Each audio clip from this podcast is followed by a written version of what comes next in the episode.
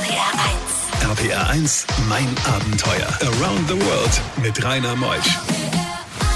Einen wunderschönen guten Morgen. Heute eine Woche vor Weihnachten ist Ralf Ganshorn bei mir. Er hat Patagonien besucht, das nicht nur einmal, über 20 Mal war er dort und versuchte auf Feuerland, was ja ganz im Süden Patagoniens liegt, den 2200 Meter hohen Berg Monte Samiento zu besteigen. Das ist einer der spannendsten Berge der Welt, umtost von Stürmen und er ist so umschlossen vom Urwald. Ob er es geschafft hat, das erfahren wir bis 12. RPR 1, das Original.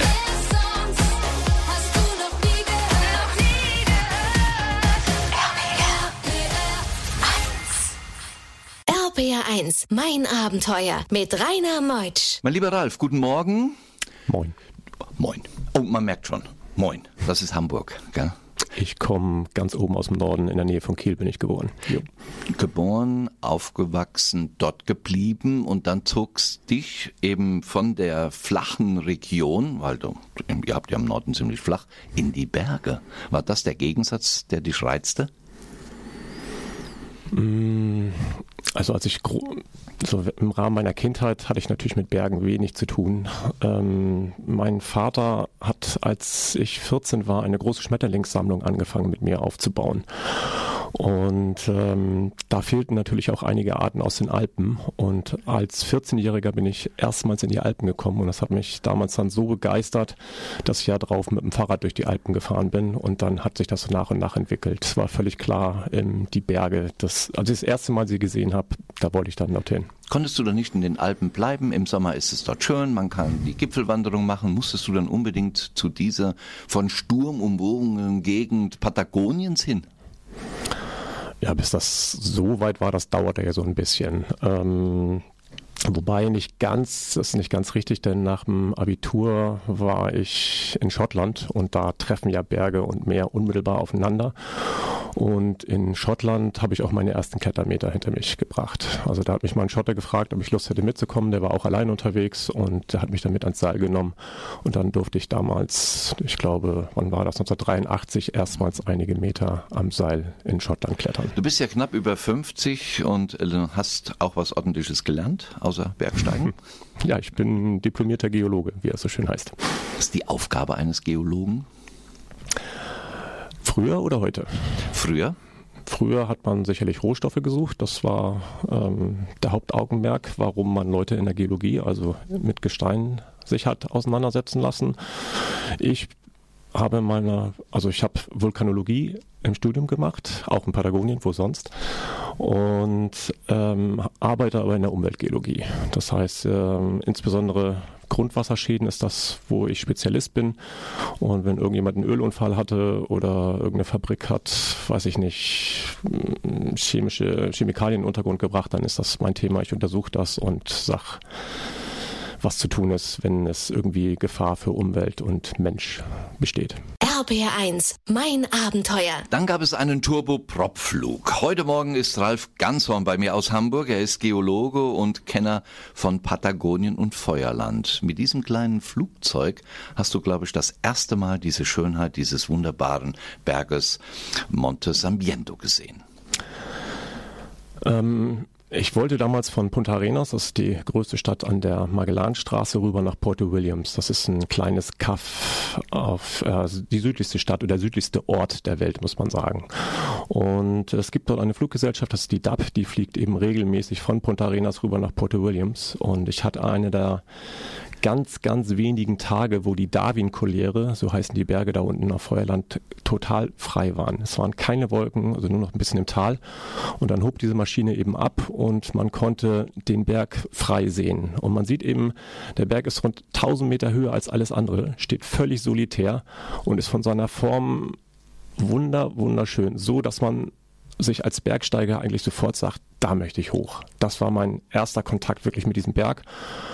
Und dann fing ich eben an zu recherchieren. Was gibt es über diesen Berg? Gibt es Karten über diesen Berg? Äh, gibt es irgendwelche Informationen? War da überhaupt schon jemand oben? Und dann habe ich eben in Kiel in der Universität, ich war ja noch im Studium, recherchiert und habe eigentlich nur ein einziges Buch damals gefunden, das diesen Berg beschrieb. Und das war von einem Salesianer-Pater, das hieß In Feuerland. Und die Karten, die dort drin waren, da stand auch so ein großes magisches Wort, zumindest für jemanden, der gerne entdeckt, das heißt in explorado, unerforscht. Und damit war sozusagen meine Leidenschaft geweckt, da möchte ich hin, diese Gegend mal erkunden. Du sahst da schon, dass dieser Berg nur vom Schiff aus erreichbar ist, gell? Der Berg ist komplett auf einer Halbinsel und der gesamte festen Westen Feuerlands ist nur per Schiff erreichbar. Es gibt heute keine Straßen hin, kann es auch nicht geben, da die Gletscher direkt ins Meer gehen und sozusagen jeden Straßenbau ähm, effektiv verhindern. Und natürlich könnte man sozusagen hinfliegen, aber Hubschrauber und Flugzeuge gibt es dort nicht, sondern man muss wirklich mit dem Schiff dorthin. Bei diesen Geschichten hält die Welt den Atem an. RBR1, mein Abenteuer mit Rainer Meutsch. Eines der schwierigsten Berge versuchen wir heute zu erklimmen, Monte Sambiento auf Feuerland. Wo, wo liegt eigentlich Feuerland? Ja, Feuerland ähm, ist El Fin del Mundo, das Ende der Welt. Die Spanier sagen auch gerne El Culo del Mundo, was eben, man darf es glaube ich auch mal im Radio sagen, der Arsch der Welt bedeutet.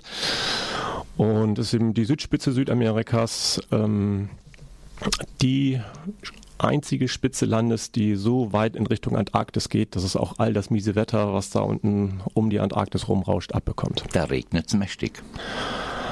Die Messstationen sagen irgendwas um 10.000 bis 12.000 Millimeter. Ähm, wenn man das jetzt mit Koblenz vergleicht, ist das das 10 bis 12-fache.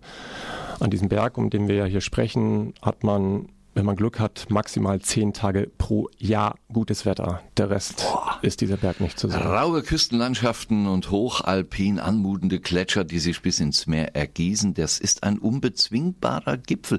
Er ist eigentlich nicht hoch, gell? mit zweieinhalbtausend. Also 2200 Meter sind so die letzten Messungen. Da streitet man sich immer noch so ein bisschen. Also von der Höhe ist der Berg nichts, ganz klar. Aber er fängt eben direkt am Meer an. Und äh, die Eisgrenze, also da, wo wirklich alles mit Gletschern bedeckt ist, bei 600 Metern. Und das heißt, dass man letztendlich vom Höhenunterschied nicht viel anders unterwegs ist als jetzt in den Alpen oder in den größeren Gebirgen der wie, Welt. Wie kommt man dorthin? Von Deutschland aus, von Hamburg? Beschreibt den Weg mal zum Berg. Ähm, von Hamburg muss ich natürlich erstmal nach Frankfurt und von Frankfurt fliegt man dann normalerweise in einer der beiden Hauptstädte, die sich Patagonien teilen, Buenos Aires oder eben Santiago de Chile. Von da aus geht es dann weiter entweder nach Punta Arenas, wenn man über die chilenische Seite geht, oder eben nach Ushuaia, die südlichste Stadt der Welt auf der argentinischen Seite. Und da es in Punta Arenas praktisch keine Segler gibt und muss aber zwingend mit dem Schiff zu diesem Berg, ähm, segelt man normalerweise von Ushuaia aus los. Ushuaia heißt dann rüber nach Porto Williams, um die Genehmigung von der chilenischen Seite zu holen. Und von da aus muss man dann, je nachdem wie der Wind ist, zwischen zwei und drei Wochen zu diesem Berg hinsegeln. Also allein Anfahrt zum Berg muss man im Schnitt ungefähr zwei Wochen rechnen. Wenn man großes Pech hat, das hatten wir 2012, da haben wir fast drei Wochen gebraucht. RPR1, mein Abenteuer Around the World. Die packendsten Stories von fünf Kontinenten. Der Buchautor Abenteurer, Fotograf Ralf Ganshorn ist heute Morgen bei mir. Patagonien, Feuerland, unser Thema, vor allen Dingen der Berg Monte Samiento. Ralf, du hast fast drei Wochen manchmal gebraucht, bis du beim Berg warst. Man braucht auch Behördengänge, um überhaupt dahin zu kommen. Ja. So eine Art Visum, oder? Nee, mittlerweile, also man hat das Gefühl, dass die Chilen sich wirklich jedes Jahr eine neue Genehmigung ausdenken, um das Leben der Bergsteiger so etwas zu komplizieren. Sie wollen eben ja, vielleicht möglichst wenig Leute da unten haben, weil das Risiko eines Unfalls auch relativ groß ist. Und die ersten Male haben wir natürlich überhaupt gar keine Papiere gehabt. Mittlerweile braucht man eine Genehmigung der DIFROL, das ist die chilenische Grenzbehörde. Man braucht eine Genehmigung der CONAF, das ist die chilenische Umweltbehörde.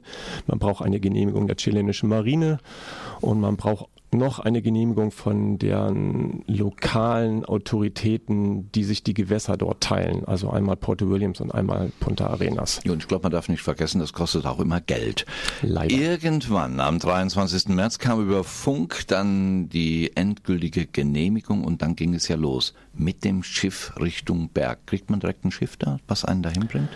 Nein, natürlich nicht. Das muss man mindestens ein Jahr im Voraus planen. Ähm, es gibt nur wenige Segelboote dort unten und ähm, die, die auch Chartergäste mitnehmen, das sind vielleicht 10, 15 Boote, die fahren natürlich normalerweise Richtung Kap Horn, weil viele Segler träumen eben einmal rund ums Kap Horn zu segeln und da fahren dann die meisten hin ähm, Segler, die in den Westen Feuerlands fahren, wo es viel rauer ist, wo man allein drei Wochen hinsegeln muss, äh, wo es keine Supermärkte gibt, man muss ja auch Lebensmittel für fünf Wochen wegnehmen, mitnehmen. Die gibt es so gut wie gar nicht. Und da gibt es drei Boote, mit denen ich jetzt ähm, regelmäßig zusammenarbeite oder beziehungsweise die ich immer wieder angefragt habe. Und ähm, da muss man, wie gesagt, mindestens ein Jahr im Voraus, weil für die ist es ja auch dann fünf Wochen von der Familie weg. Also es ist ja nicht nur, dass wir so lange weg sind, sondern eben diejenigen, die dort ihre Kinder und Lieben haben, müssen auch sagen, nee, wir sind jetzt mal fünf Wochen nicht erreichbar. Junge, Junge, jetzt brauchen wir ein paar Atempausen, bisschen Musik, die Nachrichten und dann kommen wir zurück zu Ralf Ganshorn und dann schauen wir mal, ob er überhaupt den Berg erreicht hat, erklommen konnte. RPR 1. RPR 1, mein Abenteuer. Around the World mit Rainer Meusch. Heute Morgen zu Gast ist in Mein Abenteuer Ralf Ganshorn. Er ist ein Buchautor Patagonien Feuerland. Das sind so seine Themen und heute Morgen beschreibt er die Besteigung des Monte Sampiento bei mir in Mein Abenteuer. Das ist einer der schwierigsten Berge der Welt, obwohl er nur 2200 Meter hoch ist. Er ist aber umtost von Stirn und er ist eingeschlossen vom Urwald. Bisher in der ersten Stunde haben wir ihn noch nicht bestiegen. Deshalb solltet ihr wirklich dabei bleiben bis zwölf, denn das wird noch so spannend. Ich bin auch permanent hier schon äh, komplett äh, geflasht von dem, was er erzählt. Aber gleich geht's weiter nach der nächsten Musik. RPR 1, das Original.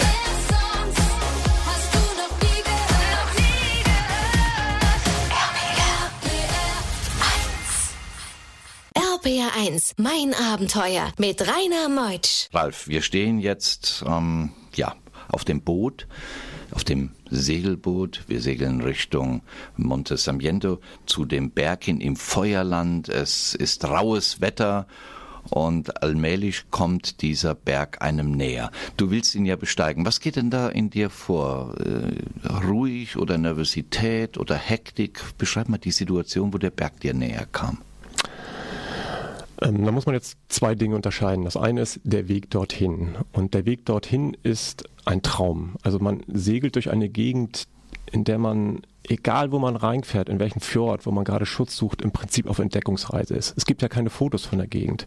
Trotzdem ist die Gegend natürlich unfassbar spektakulär. Immer grüner Regenwald, Kolibris und direkt daneben Gletscher, die ins Meer kalben. Also dann diese Kontraste, die sind unfassbar. Und darüber eben diese Berge, meistens unter einem sehr, sehr skurrilen Wolkenhimmel, wenn man sie denn sieht, die Berge, muss man ja auch sagen. Und sozusagen der Weg dorthin ist auch ähm, wie so eine Entdeckungsreise. Also man genießt das dorthin, weil man das Privileg hat, in dieser Gegend unterwegs sein zu dürfen. Und dann kommt natürlich der Men- Moment, wo man dann durch die Brecknock-Passage fährt. Da weiß man, da kommt dann die volle Gewalt des Pazifiks rein. Da ist man immer heilfroh, wenn man drumrum ist. Also da sind so Wellenberge von 10, 15 Metern, die da kurz reinkommen. Und da ist man so zwei, drei Stunden unterwegs und man muss diesen Moment sehr gut abpassen, weil wenn richtig Wind ist, kommt man da nicht rum. Da hat man da Wartetage. Ist man dann aber einmal um die Ecke rum und kann nach Osten fahren, das heißt mit dem Wind, dann kommt die sogenannte Bahia King. Und das ist der Moment, wo man das erste Mal diesen Berg sehen kann, theoretisch, wenn er nicht in den Wolken ist. Und da bin ich dann einfach wirklich aufgeregt, kann ich nicht anders sagen, weil ich dann weiß, wir sind jetzt in der Nähe dieses Berges und wird man ihn überhaupt sehen? Kann man ihn sehen? Und ähm, mir ist es von den sieben Reisen insgesamt dreimal passiert, dass wir beim miesesten Wetter nach Porto King rein sind und am nächsten Morgen hatten wir einen traumhaft schönen Sonnenaufgang, wo man diesen Berg sehen konnte. Und da muss ich einfach sagen, das ist so ein Moment wie, ja, Geburtstag. Wow. Was für ein Traumberg, den man da plötzlich vor sich hat. RBR1, mein Abenteuer. Ralf Ganshorn äh, ist bei mir. Er versuchte den Monte Sambiento zu besteigen, einer der spektakulärsten Berge der Welt. Er liegt auf Feuerland, also fern, fern ab unserer Heimat. Nun, das Boot will anlegen an der Insel, aber es schüttelt. Böen sind da schlechtes Wetter, Ralf. Also anlegen kann das Boot natürlich nirgends, das geht gar nicht, weil äh, es gibt ja keinen Hafen da, es gibt da gar nichts. Die nächste menschliche Ansiedlung ist 150 Kilometer weg. Also ähm, das Einzige, was man dort kann, ist ankern. Ankern in den Buchten. Und ähm, die perfekte Bucht, zumindest in dieser Gegend, ist sozusagen ein ganz kleines Inlet, wo man das Boot komplett verteuen kann. Das heißt, es geht eine Leine achter aus, an, weiß ich nicht, einen Baum auf der anderen Seite, da geht es auf ein- eine andere Leine, die ein Baum weiter rechts ist, vorne ist der Anker. Das Boot liegt nachher wie eine Spinne im Netz und das muss es auch, weil wenn diese Fallböen, die werden in Feuerland Willy Wars genannt, die gehen von 0 auf 120 Stundenkilometer innerhalb von 4, 5 Sekunden. Also wenn ein Motorrad so schnell beschleunigt, ähm, dann ist man hier glücklich, das macht der Wind dort. Und wenn diese Böen kommen, dann, dann wird das Boot natürlich an die Seite gedrückt. Und man muss es deswegen nach allen Seiten verteuen. Wenn das nicht geht, was leider bei unserem Ausgangspunkt für den Berg der Fall ist, dann schwot das Boot hin und her. Das heißt, man tanzt Ankerballett. Das Boot wird, weiß ich nicht, 50 Meter nach links gesetzt, es geht wieder 50 Meter zurück und die ganze Zeit schwot das hin und her. Und man braucht eben auch als Skipper sehr gute Nerven haben, dass man das durchhält. Der einzige Vorteil ist, dass der wichtigste Ankerplatz für uns, weil wir von Osten an diesen Berg rangehen. Sozusagen, der Wind kommt immer von Westen. Wenn der Anker reißen würde, würden wir raus auf den Fjord getrieben werden, würden, würden wir auf den Fjord rausgetrieben werden und nicht direkt ans Ufer. Wir haben das mal von Westen versucht und da hat der Skipper nach drei Ge- Tagen gesagt, er hält es nicht mehr hier aus. Wir müssen rüber auf die andere Seite. Hier kann er nicht ankern. Und es gibt nur ganz wenige Ankerplätze, wo das überhaupt möglich ist zu ankern. Und gleich nach halb versuchen wir mal, den Berg zu erklimmen. Bei diesen Geschichten hält die Welt den Atem an. RBR1, mein Abenteuer mit Rainer Meutsch. So, mein lieber Ralf, jetzt müssen wir auf den Berg. Wir haben nicht mehr lange. Gleich die Sendung zu Ende und der Berg steht vor uns 2200 Meter. Kalt ist es, böig ist es, Wind ist da und du besteigst ihn. Akklimatisiert bist du mit der Kälte mittlerweile und jetzt geht's auf den Berg. Was macht ihn so schwierig? Das Hauptproblem am Monte Sarmiento ist natürlich das Wetter. Ähm, man hat maximal zehn Tage an gutem Wetter im Jahr und ob man einer dieser Tage überhaupt erwischt, das ist eben das, die große Frage. Und dann muss man natürlich schon vorher einen Weg erkunden. Es gibt ja keinen Pfad, es gibt kein, es gibt gar nichts. Und ähm, aus meiner Sicht hat dieser Berg sozusagen sich so drei Gürtel umlegt, die dem Bergsteiger das Leben sehr, sehr schwer machen. Das eine ist natürlich der Wald, der ist wunderschön anzusehen. Es ist ein immergrüner Regenwald, ähm, aber er ist natürlich wie bei Mowgli auch komplett zu. Und ähm, man muss einen Weg durch diesen Wald finden und man sieht ja sozusagen den Wald im wahrsten Sinne vor lauter Bäumen nicht, wenn man da mittendrin ist. Und ähm, den Weg Wald habe ich mittlerweile sehr gut erkundet. Ich glaube, da könnte ich nachts um vier aufstehen, erkläre mir den Weg zum Sarmiento und ich wüsste den. Und insofern, wir haben beim ersten Mal einen ganzen Tag gebraucht, um einen Weg durch den Wald zu finden. Mittlerweile kann ich den in anderthalb Stunden machen. Danach kommt ein Abschnitt, den wir die Moosrampe genannt haben, weil es regnet 10.000 Millimeter im Jahr, das heißt, es ist alles nass und ähm, da führt dann so eine Rampe hoch, die der Gletscher glatt geschliffen hat, aber die natürlich komplett mit Moos bewachsen ist. Und das sind dann so Schwierigkeiten im zweiten, dritten Grad, klingt lächerlich, aber wenn das alles mit Moos bewachsen ist, total glatt ist, total nass ist und man hat einen 25 Kilo Rucksack hinten drauf, dann ist auch dritter Grad schlichtweg schwer. Man darf ja nicht fallen. Wenn man fällt, schwerste Verletzung wahrscheinlich oder wenn es ge- umgeknickter Knöchel ist. Man würde wirklich große Schwierigkeiten bekommen. Das würde das Ende der Expedition sein. Dann kommen die eigentlichen Gletscher und die verändern sich jedes Jahr. Man hat eben Niederschlagsmengen von 10.000 Millimeter. Die Gletscher bewegen sich bis zu zwei Meter am Tag. Das ist das, was in Alpen pro Jahr passiert. Das heißt, diese Gletscher sind ständig in Bewegung. Man geht zum Beispiel über diesen großen Gletscher rüber und will am nächsten Tag zurück. Der sieht schon wieder komplett anders aus, weil die Spalten sich komplett verändert haben. Das ist die nächste große Schwierigkeit. Und wenn man eben sozusagen über diesen Gletscher rübergeht und das Wetter würde sich verändern oder es würde total beschissen sein und man hätte null Sicht, Whiteout, das würde wiederum wieder bedeuten, dass man kaum einen Weg zurückfindet. Also da sind die diverse Schwierigkeiten, mit denen man zu tun hat und dann kommt man dann ist man erst am Fuß des Berges und dann kommen noch 1000 Meter Kletterei. RPR1, mein Abenteuer around the world. Die packendsten Stories von fünf Kontinenten. Monte Sampiento, Ralf Ganzon und wir haben nur noch einen Torgen stehen am Gipfel des Berges, der einer der schwierigsten unserer Welt ist. Noch 1000 Meter hoch. Beschreibe den Aufstieg. Der ist im unteren Bereich eigentlich relativ klassisch. Das heißt also Bergsteigen im Eis. Der Berg besteht nur aus Eis und man hat dann ja Spalten, die kann man umgehen. Normale Eis- und Schneeverhältnisse, also das geht mal bis 80, 90 Grad, das ist normal. Das ist normale Kletterei am Berg, sagen wir mal, bis senkrechtes Eis. Aber je höher man an diesen Berg kommt, desto ungewöhnlicher wird dieses Eis. Denn die gesamte Gipfelpassage des Monte Sarmiento besteht aus sogenannten Raueis. Das muss man sich vorstellen, letztendlich wie Baiser. Und genauso klettert sie es leider auch. Das heißt, man schlägt seinen Pickel rein und dann rutscht das Ding durch, weil es hat keinen Halt. Deswegen haben wir Kletterer uns so spezielle Eispickel konstruiert, dass man da ein bisschen besseren Halt hat. Aber man ist ja unter einem unglaublichen Zeitdruck gleichzeitig. Also die Hauptschwierigkeit am Monte Sarmiento ist der Gipfelbereich, der aus diesem sogenannten Raueis besteht. Und man versucht es dann zu umgehen. Im Zweifelsfalle muss man einen Tunnel graben, weil man nicht normal klettern kann, wie man das vielleicht von Wasserfällen oder sonst woher kennt. Ja, ich staune nur. Hast du es denn äh, geschafft? Bist du oben gewesen? Nee, auf dem Hauptgipfel war ich leider noch nicht. Sieben Versuche und immer noch nicht oben Mensch, gewesen. da murksen wir uns hier zwei Stunden ab in der Sendung, am Gipfel nicht erreicht. Aber was du da beschrieben hast, jetzt Aber kann ich verstehen. Jetzt kann ich es verstehen, warum du das nicht willst. Wir waren auf dem Westgipfel. Aber diese Route ist immer auch extremst kompliziert. Man muss sich das vorstellen, dass wir, wir waren auf dem Westgipfel, der ist etwas niedriger als der Hauptgipfel. Und ähm, die Route haben wir die Odyssee Magallanes genannt, weil wir, obwohl der Berg nur 2100 Meter hoch ist, über 3000 Höhenmeter geklettert sind. Ja.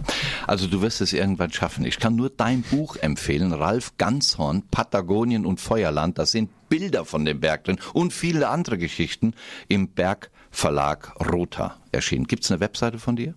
Ja, na, selbstverständlich. Einfach nur www.ralf-ganzhorn.de. Ganzhorn mit TZ und das Horn wie die Schweizer Berge.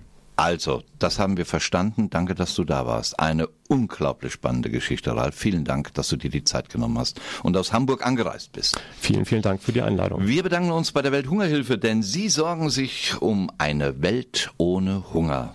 Wenn ihr mal mehr Informationen haben möchtet, geht einfach mal ins Internet, schaut mal, was diese Welthungerhilfe macht. Das ist sensationell.